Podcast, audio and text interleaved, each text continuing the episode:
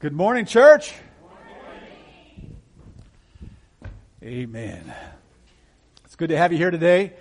Um, no table, no chair. Real life, amen. no, we don't want it yet. No, we don't. We don't want it yet. It's we've got something else. Got real life going on here, and uh, so anyway, it's good to have you. Appreciate you being here. Uh, love the fact that you're always faithful to the house of God. Um, we're going to do something a little bit different this morning. I want to just call up somebody. Does anybody mind if I just randomly choose somebody to come up? Uh, Jenny Bowers, would you come here? Jenny, come up here with me, if you will. Stand right here, if you don't mind. There's a circle right there. Okay, okay so Jenny got saved here at Real Life, and her boyfriend got saved as well. Amen? Amen. That's right. and that was, they started coming about a year ago, and then, of course, uh, then um, about six months ago or something like that, they got saved and got baptized. We were just real excited. Well, anyway, Jeremy wanted to do something today in church. Isn't that good? Just stay here. Just stay here. Don't, don't leave. So, Jeremy, here he comes.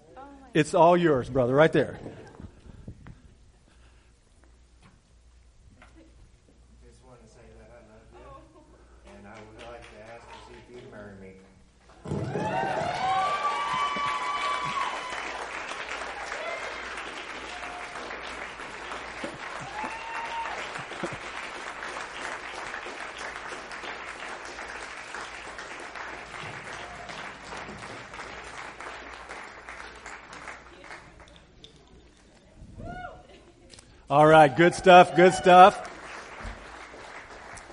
Amen. Now we can bring the table up, Jeremiah. Open your Bibles, if you will, to uh, Acts chapter 12 this morning. Acts chapter 12. This is, I've been preaching for 30 years. Okay, this is the first time somebody wanted to propose in church. That's exciting. This is exciting. Amen. Amen. I, I don't think there's a better place to do it than church. Uh, you know, if I remember correctly, when I did it, I said, hmm, what do you think? Do you want to? You know, it just wasn't that great. We were in our Mustang or something like that. It's like, you know, uh, this is fabulous. This is much, much better. Amen. So, Jeremy, we as a church are going to be praying for you and uh, Jeremy and Jennifer that, uh, or Jenny, that God really blesses you and that you grow by leaps and bounds and you become leaders, great leaders in the real life church.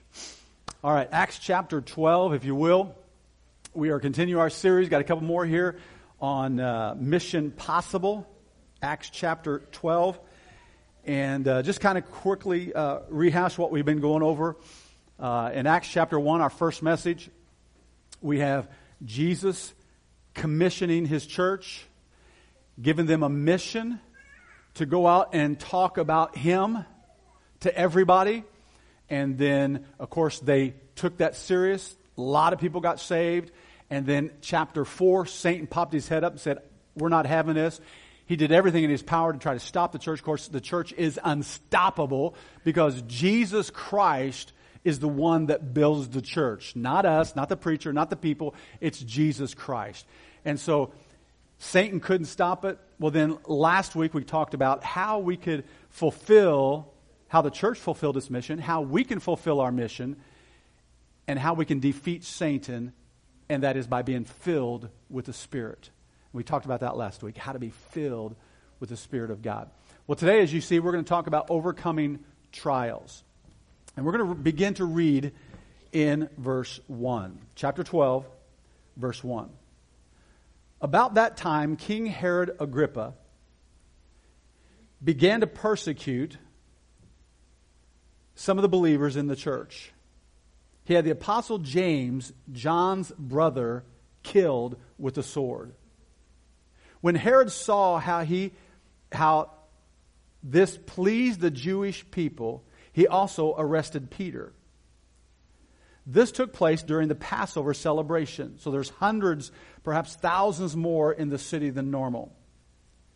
Then they imprisoned him, placing him under guard of four squads, four soldiers each. Herod intended to bring Peter out for public trial after the Passover. But while Peter was in prison, the church prayed very earnestly for him. Verse 6. The night before Peter was placed to be placed in trial, he was sleeping, asleep. Now think about this. Herod reached out, grabbed James, killed him with a sword. Saw that it pleased the people, the Jews. So he reached out and grabbed Peter, put him in prison. Tomorrow he's going to put him to death. And how is Peter taking this? He's sleeping. Fastened with two chains between two soldiers. Others stood guard at the prison gate. Suddenly, there was a bright light in the cell, and the angel of the Lord stood before Peter. Now, you would think this bright light would wake up Peter, right? I mean, just startle him or something. It did. Look at this. The angel had to strike him. Wake up, Peter. Quick, uh, quick, get up and the chains fell off his wrist. The angels told him, Get dressed, put on your sandals, uh, put on your coat, and follow me. And the as the angel ordered. Peter then left the cell, following the angel, but the whole time, Peter thought it was a vision. He didn't realize it was an actual happening. As they passed through the first and the second uh, guard post, they came to the iron gate leading to the city. It opened all by itself. So they passed through and started walking down the street, and then the angel left. so Peter has major trial here, and he is sleepy. It's amazing. I mean, when we have trials, how is our night before the trial? You know, our troubles, pressure. When we go through problems and pressures, most of the time, if you're like me, it's hard to sleep because your mind is going 100 mile an hour. Can I hear an amen? That's normally the way we are. But not Peter. Because he understood some things. I mean, this church is so blessed. The first church is blessed with dynamic growth, but dynamic miracles and dynamic leaders. I mean, determined leaders. And because of these things, the church was able to reach out and touch the world and make a huge difference.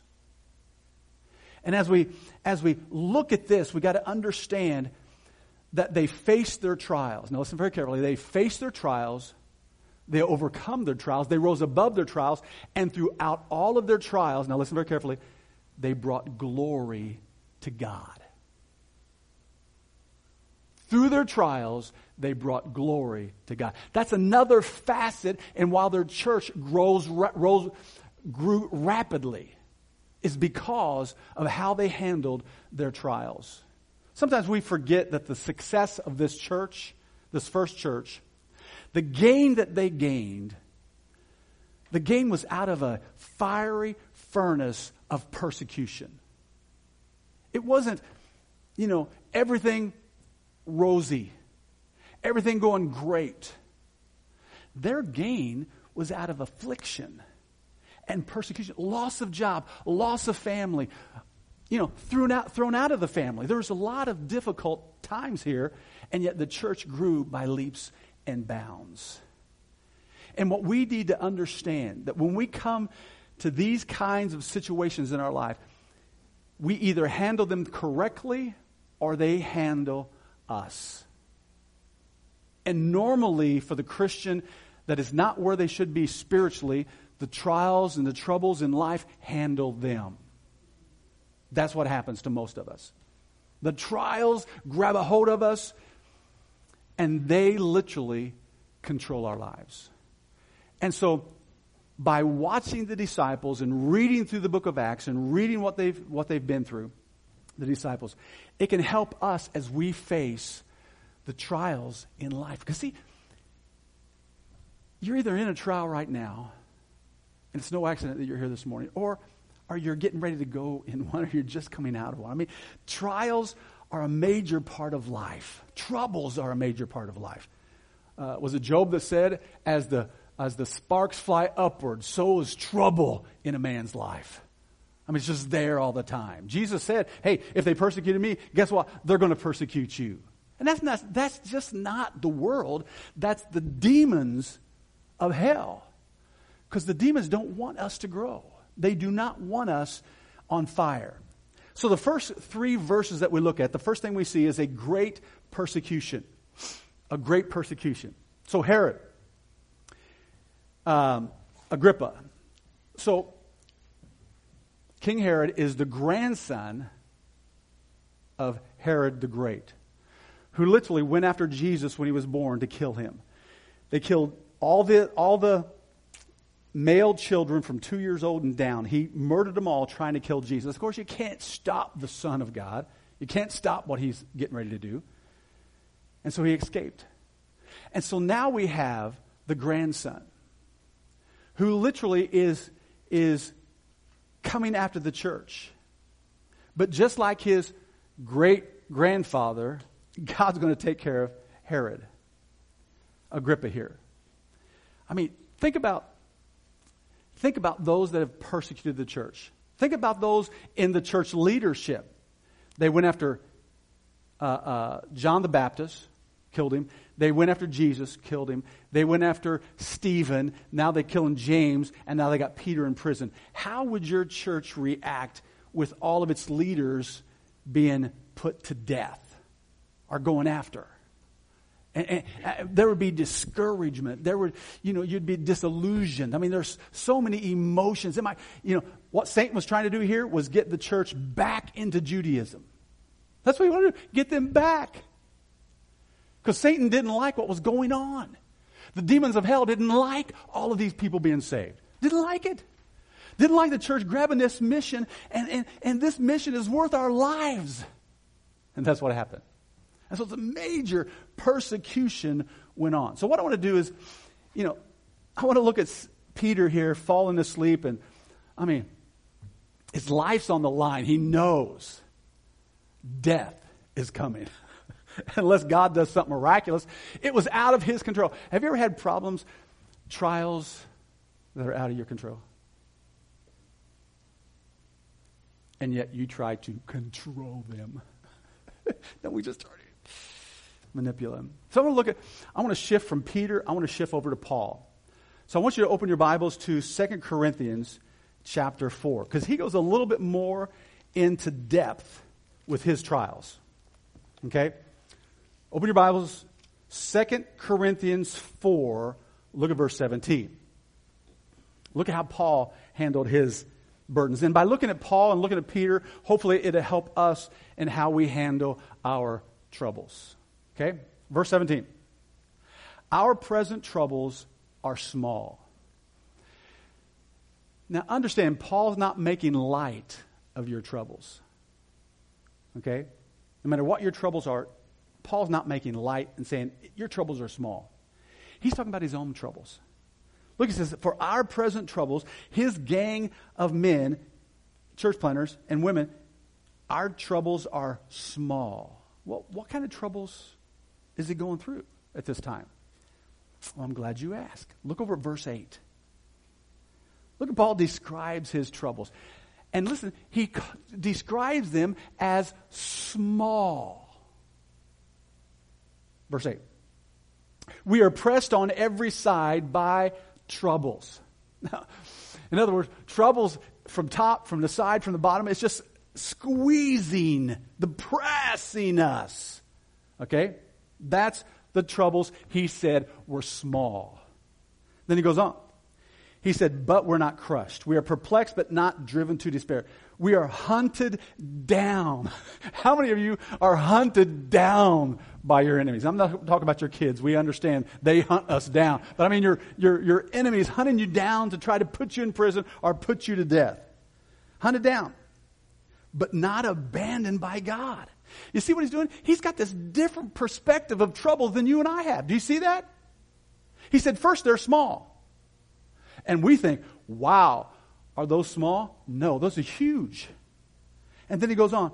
He says, We are knocked down, yet not destroyed. Then look at verse 11. Yes, we live, and he's talking about the gang of men, we live under constant danger of death.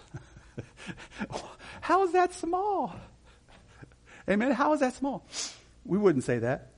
Because we serve Jesus. In other words, he took the mission so seriously that he's now in danger of death. Constant danger of death. So he says they're small. He's got a different perspective of his problems. And that could help us when we look at our problems. Because our problems, what we do is we magnify. Like, like i t- I'll talk to preachers and they'll say, you know, I have this problem with these deacons or I have these problems with this family. And, and they literally focus on that one family or that one individual or that one deacon that's causing problems and forget that there's 200 people that love them that are there for them. But you get, you get focused. Now, that's just a ministry. Sometimes that's the way it is. You get, you get wrapped up with this one person at work, and your life is consumed because they're trying to destroy you, but you forget all the other great things that are going on. Paul looks at this as, hey, this is small, but, you know, even though my life's on the line, it's small. There's so much other things that are better, which is serving Christ. And then he goes on, he says, and they won't last for long. Okay? He's looking at these trials, he understands that this is small and it won't last. That's good for us, amen. That there is a way that we can get out of this. There's a way that we can escape. He goes in and says, and they and they produce what's they? The trials produce for us a glory that vastly outweighs the trial, and they will last forever.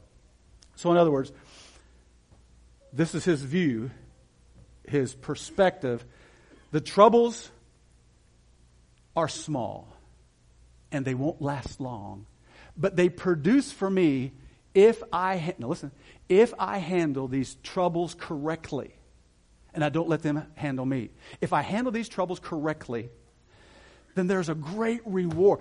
A reward that weighs more than the conflict. Does everybody see that? You got, you got to stick in here because everybody's troubled. This is a teaching lesson. Don't miss it. Your perspective of your troubles is everything.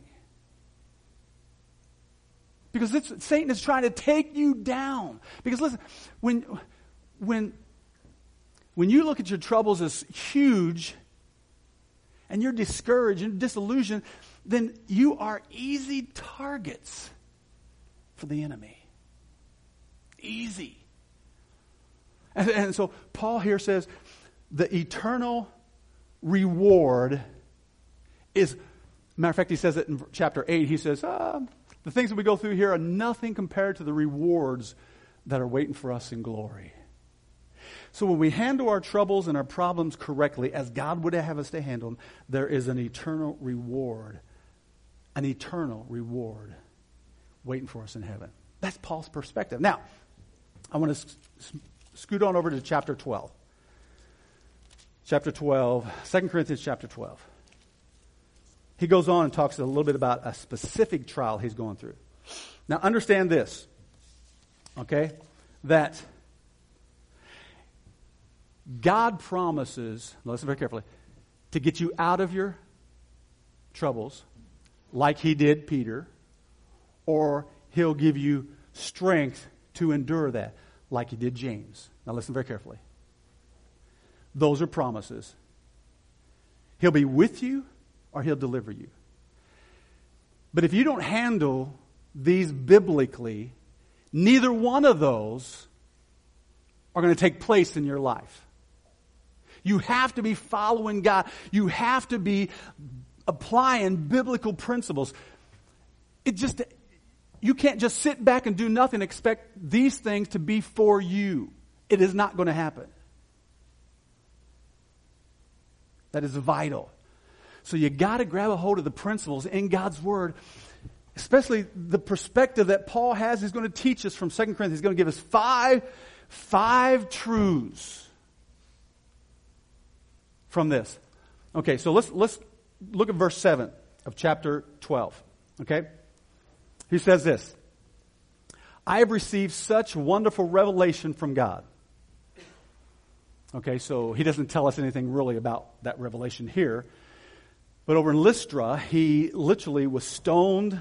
They thought he was dead. They drug him, drug him out of the city, and they thought he was dead. Well, scholars tell us that probably during that time that he actually had a vision or he was caught up to the third heaven and he saw and he heard things that no one else saw or heard. So he has this great revelation from God. Okay, so so in this great revelation, there's a tendency to get what? Puffed up. You know, when when you're better at, at something than somebody else, it's just a tendency for the flesh to get yes. Like like the Chiefs are 3 and 0. I hesitate to talk about this because last year I talked about this and they went down. Was it last year or the year before? Every year. Every year. Can you tell? There's a Patriot fan in our group. Oh, what, what, yeah, yeah. There's there's several of them. Okay, so the Chiefs. There, there's this tendency to, to just get overconfident, like like me. I, I was so excited. Now I, I don't want to be chasing rabbits. Uh, my wife does this when I do this, but the Huskers. We thought for sure Scott Frost is the champion. He's going to lead us back on the road to victory. We're 0 and 4. It was it's a disaster. Every year, every day I go to, oh, I don't know if I want to see it or not. Oh. There's, there's this puffing up that we're better than everybody. And, and, and Paul was in that place. So notice what God did. He says, I have such a, revela- a wonderful revelation from God, so to keep me from becoming proudful, puffed up with pride, I was given a thorn in the flesh, a messenger from Satan to torment me. The word torment means to fist, punch, and to keep me from becoming proud.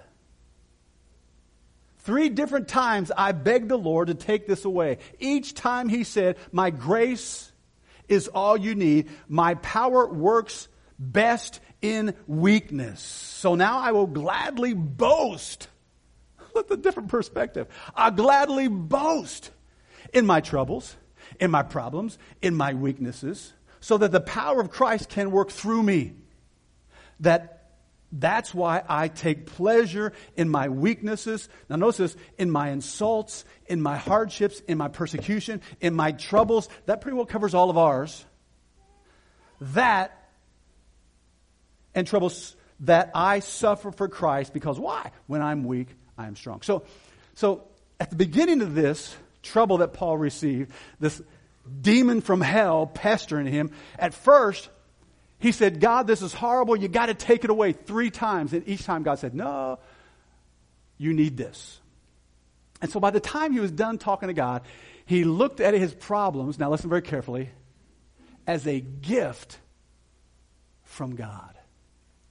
He looked at this demon coming to torment him as a gift. He said, There was given to me a thorn in the flesh. Well, guess what? God was involved. He allowed Satan to send that demon to pester and try to take Paul down. He looked at it as a gift. Okay, so, so in this passage, there's four different things we can learn from this of why Paul looked at it as a gift. Number one, his troubles humbled him. He looked at this problem as a gift. Why? Because the gift did something, or this, this problem did something. This problem humbled him. It brought him down to the place where God can bless him. You need to get your life to the place where God can bless you. How many want the blessings of God? We don't need to hold our hands. We all know, we all want God to bless us. We don't want God's hand against us. Can I hear an amen? We know what that's like. Being humble is a position that God loves. where you bring yourself down. You're not better than anybody else. You bring yourself down at equal with everybody. You're not important. It's all about Him and not you. So he's placing himself in the place of blessing. Now, let me go to a couple of verses. Uh, Psalms 25 9. Let's look what it says here. Just to give you a, a little glimpse of this. Okay? He leads the humble. Now, we can go to hundreds of these verses. He leads the humble in doing right. So, as we are humble, God steps in and he says, Listen, I'm going to lead you in my will for your life. If you're not humble and you're critical, you're demanding, and it's all about you, see, there, sometimes I just don't get it. Why people think that their plan is better than God's plan? Their ways are better than God's ways. Isn't that kind of strange? The people think their ideas are more important. Now, I'm not talking about unbelievers. I'm talking about Christians. Of course, not you guys, amen? This has nothing to do with you guys, all right? So sometimes we get in our head, I don't, I don't, I'm not going to apply that because that has nothing to do with it. This, these circumstances are completely different than that. And that's when you don't get the blessing God wants to give you. Okay? Like leading, like teaching them His way. I want to know what this book says. And the only way to understand it, it's, it's spiritually discerned. Spiritually discerned. The Holy Spirit quickens us and opens our eyes. Okay, then we go to another one. Uh, you don't want to get so excited. 149, 4. For the Lord delights in his people. He crowns the humble with victory. All right, so number one. Why does he look at these problems as a gift? Because they humble him, getting to the place where he can be blessed by God. Number two, his troubles strip him of his self reliance. Trouble strips Paul. And, and he's the one that says, I take pleasure in my infirmities. Why? Because no longer am I going to depend on myself. I can't depend on myself, basically. It's only God. So, what happens when you trust God? When you rely on Him? Well, the Bible says without faith it's impossible to please Him. So, faith and reliance on God pleases the Father. So, so why does He look at this horrible incident as a gift? Because, number one, it humbles Him. He can be placed in a place in His life where He can be blessed. Number two, it pleases God when he relies on him rather than himself. Because we, we tend to rely on ourselves because we can accomplish. I mean, there has to be a balance there. You work as hard as you can, but you trust in the results, you give them to God. Trust in Him. He's got the results. Then, number three, number three, his troubles brought him a special place where the power of God can work through him. Listen to that. Okay? This is important. Okay? He looked at this as a gift from God. He took pleasure in this because it, it brought humility. It put him in a place of blessing. Number two, it caused him to trust God. Number three, it literally allowed the power of God to work through him. The power of God to work through him as he strives to raise his family. Of course, he didn't have a family, but just make an application. The power of God flew, flows through us to raise our family, to help us in our marriage. I mean, we can't, I mean, being married is hard work. Can I hear an amen? You, if you say it's easy, you're probably single. All right? I mean, my wife is great. She's fantastic. She's, if you put us two together, she's up here and I'm down here. Can you hear an amen? And you, you all know that's true. I mean, she's fantastic, and I'm a, I'm a, a mess, all right? So, so, what, so what we have is it takes work. It takes work for her to deal with my shortcomings and my quirks. You know, there's something about 50 When you get 50, I don't know why, when you go to sleep, there's some noises that just come out of you. Oh, so you've had it before 50? Oh, okay. Mine kind of kicked in when I was 50. Okay. I mean, she, she puts up with, my, my point is that it takes work. You got to be willing to work. So you need the power of God to flow through you to be able to bless your marriage, to, to, to, to allow the kids to grow up in the nursery. You need the power of God to, to, to get those kids to grab a hold of the Word of God and want it to be. I don't want my kids to say, oh, it's my daddy's truth or my daddy's church, and I just believe what my daddy preached. I want the truth, the Word of God, to be their authority, not daddy's authority. Well, the only way that's going to happen is by the power of God. I want to be able to go to work, and I want the power of God to flow through me at my meetings or whatever. When I'm talking to a lost person, I want the power of God to reach out and touch that person. I, I, want the demons to be held back so their eyes can be open. They can understand the gospel. We need the power of God. That's what Paul's saying. I thank God for this gift because the power of God flows through. Because this, this trouble brought me down. Help me to rely on God. Put me in a place of blessing. Help me to trust Him. And then allow the power of God to work through me. Number four, his trouble, basically, his troubles are, are a way, are a source of his happiness. Now, he's already said that back in, um, he said they're small and he's got all these eternal rewards. But then he says here, they're my pleasure, they're my delight. Now, I want you to go to Romans 8 28 for a moment. Now, we all, this is one of, the, one of our favorite verses. Actually, Romans 8 is my favorite chapter in all the Bible. But in verse 25, we quote this all the time. And so I want to look at it real quick. Romans 8, 28. And we know that God causes everything to work together for good to those who love God and are called according to God. Now, now we interpret that good the way we want to interpret that good, right? oh, it's all going to work out for my good. Doesn't matter if I'm not following God, it's still going to work out for my good. We say that, right? And we say, well, my good may be more money, a raise at my job, or, and, and then we interpret what that good is. We need to let God interpret what that good is.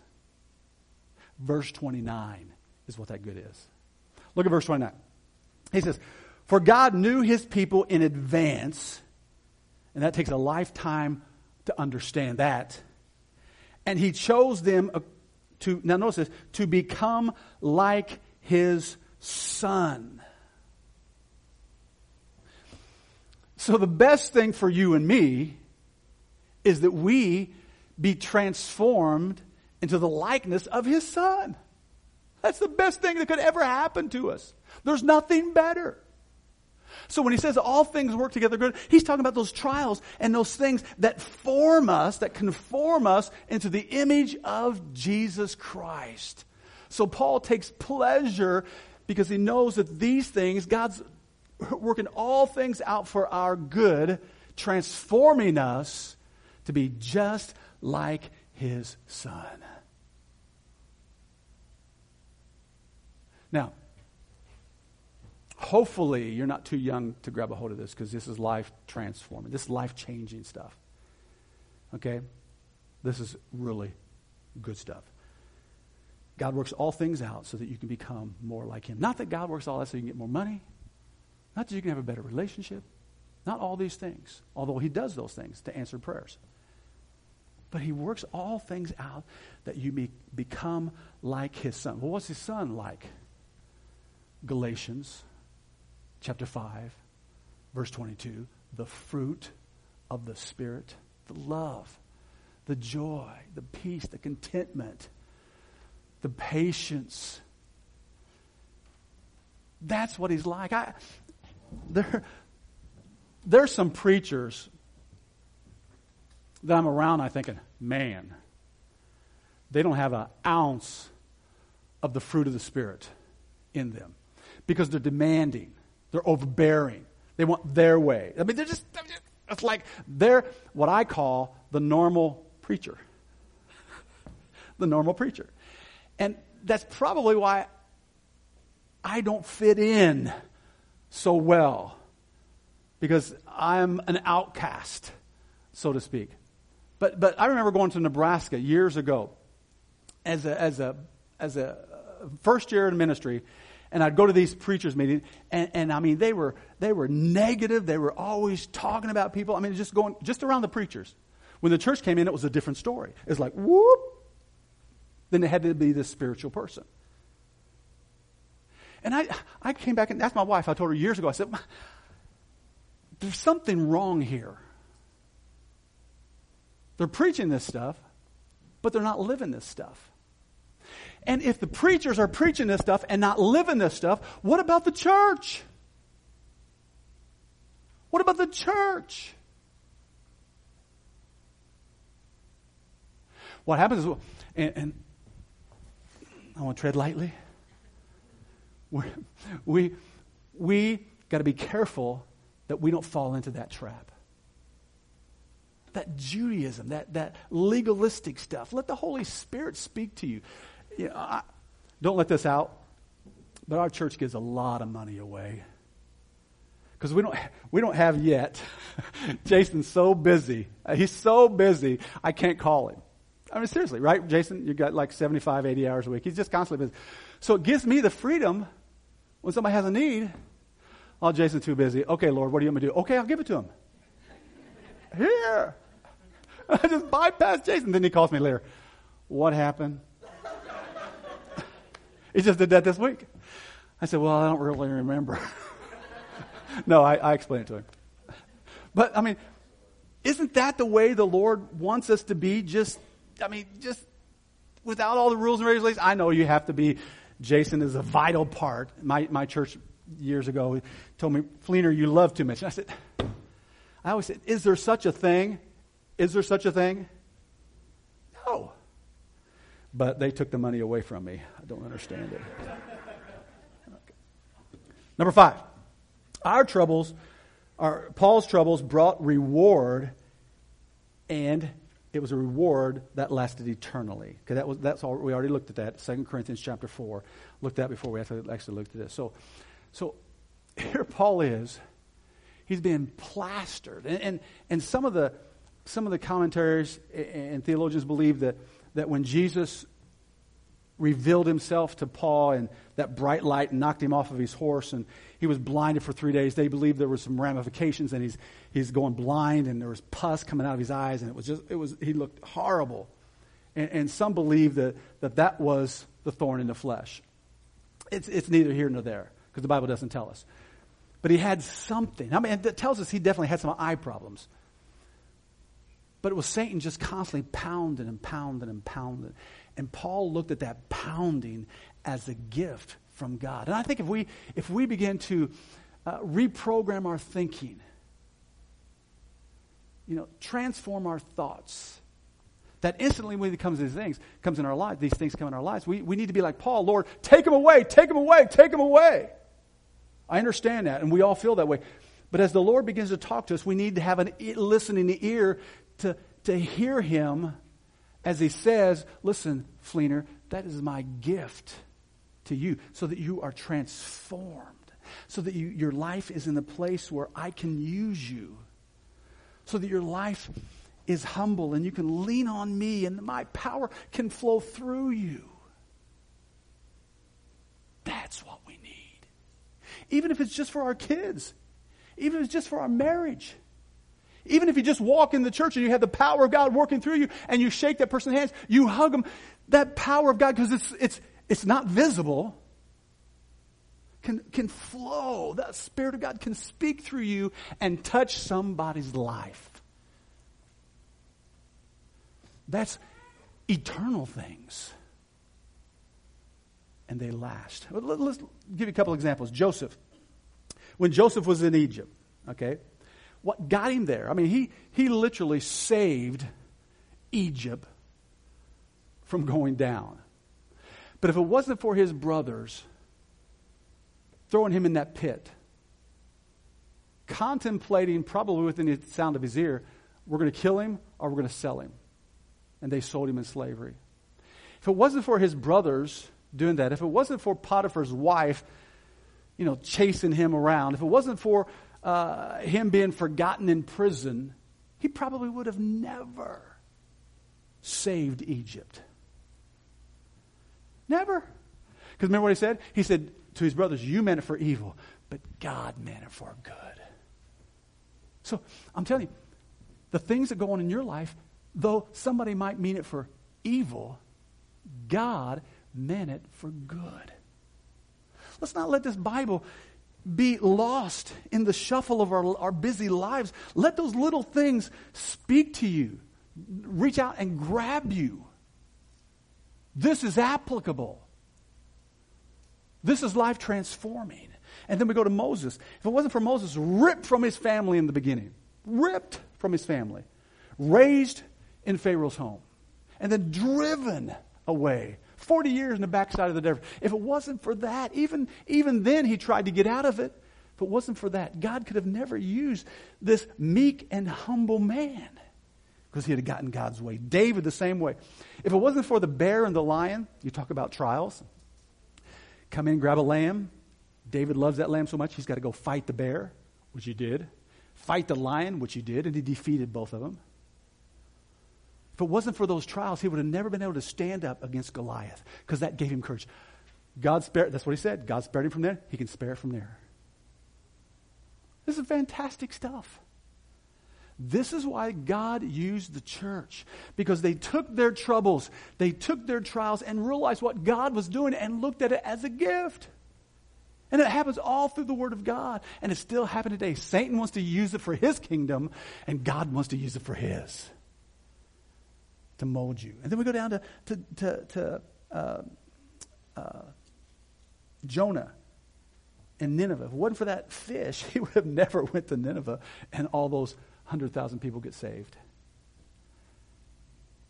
You have trials. You have tribulations. How are you going to view them?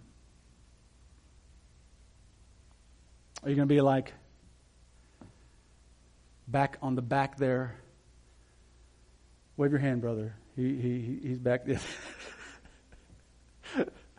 Remember our brother when he first came to church? Janelle brought him to church, and he did not want to come because he knew if he came to a new church, what would he have to do? Get involved. By his own testimony, he wanted to go to a big church where he could just sit back and do nothing. Am I right, brother? Amen. He just wanted to sit back there. Get lost in the shuffle. Get lost in the crowd. If he came here, he knew that the preacher would use him. And God would use him. And God has. But he left this church the first time stomping his feet. Stomping his feet. I, that, that's a beautiful picture in my mind of the wrestling with the Holy Spirit. Can you it's just like a kid, right? We, we, do, we, we still do that, right? We, how many of you still throw fits? Hey, he's hitting your leg. Raise your hand. He's going.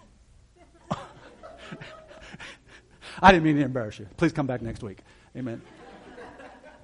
All right. So, so we all throw fits. And then we, we got to gri- take a grip, just like Paul did, prayed three times, take a grip, and boom, change our perspective. Okay? I, I remember, just give you this one more, and, and I'm done when I was first saved, okay, I've been saved maybe a year and a half. Jason, my oldest, was nine months old. Okay, nine months. He got spinal meningitis. Okay, and his neck just went boom. He had no muscles in his neck, and it just went back, and he couldn't raise it up. He had a hundred fever, 106, and so we're flying through the middle of Indianapolis. I think we were going 80 to 90 mile an hour through these home areas. Just it was wee hours in the morning. Got to the hospital. It got so bad that my wife and I prayed that God would take him on home. Now we're just kids, so we didn't know what we were praying. Amen. Thank God that God said, oh, "I'm not going to answer that prayer." But many times after that, I said, "Lord, why didn't you answer that prayer?" Get get what I'm saying? No. Okay. I'm kidding. Jason, I know you're going to hear this, but I'm just kidding, son. Okay, so so literally one night Judy's at the hospital and I'm at home alone. And I'm sitting there. This is my son. about to die. And I'm bawling and it's crying. Just me and God. So I cry out to God. I said, God, I don't know what you're doing. I really don't understand this yet. All I know is you want me to serve you. That was the night everything changed for me. Seriously. I come I committed myself completely. And I didn't ask the Lord, Lord, bring my son back. And if you do, I will serve you. I, I, I, all I did was just fall on my face and I say, Lord, here am I. I promise you, Lord, that I'm going to be at church every time the doors are open. I promise you, Lord, every day I'm going to be in the Bible. Every day, Lord, I'm going to I, I, just, I, just, I just want you. But shortly after that, God called me to preach. It literally changed my life, changed my wife, changes, it changed my entire makeup of the family. All because at least one time in my life, I handled the trials and the tribulations the way He wanted me to handle them. I looked to Him. I said, God, I don't know what you're doing, but here am I. And I've had several like that since. But that was a life changing event. I promise you, if I'd have not surrendered, God would have done something else to get my attention. Something else. Something else. It's, it's, it's like that dandelion. You keep cutting off and it keeps coming back. You got to dig down and get the root. So we have to. We have to say, Lord, you're trying to transform me. And I want to be that I want to be that clay that you're you're molding and you're making. I don't want to fight you anymore. I just surrender. Lord, I surrender to what you're doing.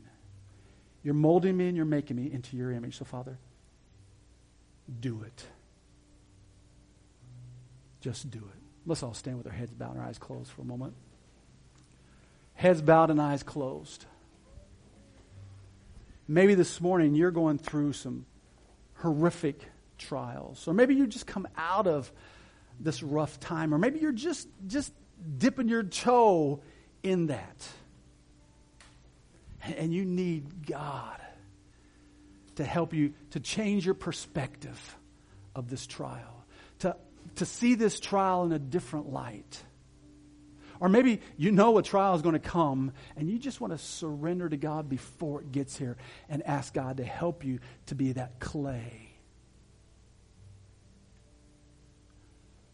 while the guys are up here playing their instruments and, and everybody's got their head bowed, it's just a quiet time. I challenge you to surrender to those hands that mold the clay, that allow the trials to come in your life. I just challenge you to just surrender to Him. If you want to come up here this morning at this altar, just come right now. Don't hesitate. Be bold and say, God, I want to respond to my trials correctly from now on. I don't want to kick and scream and fight you anymore. God, here am I. Right where you're at or down here. God's doing something. Just move over the next few minutes. It's your time. It's your moment. God's asking, what are you going to do with this message? What are you going to do with this word? Father, we love you so much. We can't express how grateful we are for your involvement on a daily basis, moment by moment. You're involved in our lives. And, and we just can't thank you and say how much we love you for that. But Lord, we pray that you would give us the strength. Give us the ability to be like Peter and like Paul, that when we face adversity and we face our trials and our troubles, they come from somewhere. Sometimes they come from our own making, Lord. But Father, when they come, regardless of the source, Lord, help us to respond like them of the new church. So that we don't hold back your power from flowing through us to touch people's lives around us, that we can fulfill your mission, Lord. God, how we pray. help us. And then, Lord, if there's anyone here that has never trusted in your Son for salvation, they've never been born again, or they're not sure, Father, I pray they'd get that matter settled before it's eternally too late. And Lord, we'll give you all the praise and all the glory. In Jesus' name we pray. And all the people said, Amen. Amen. All right, brother.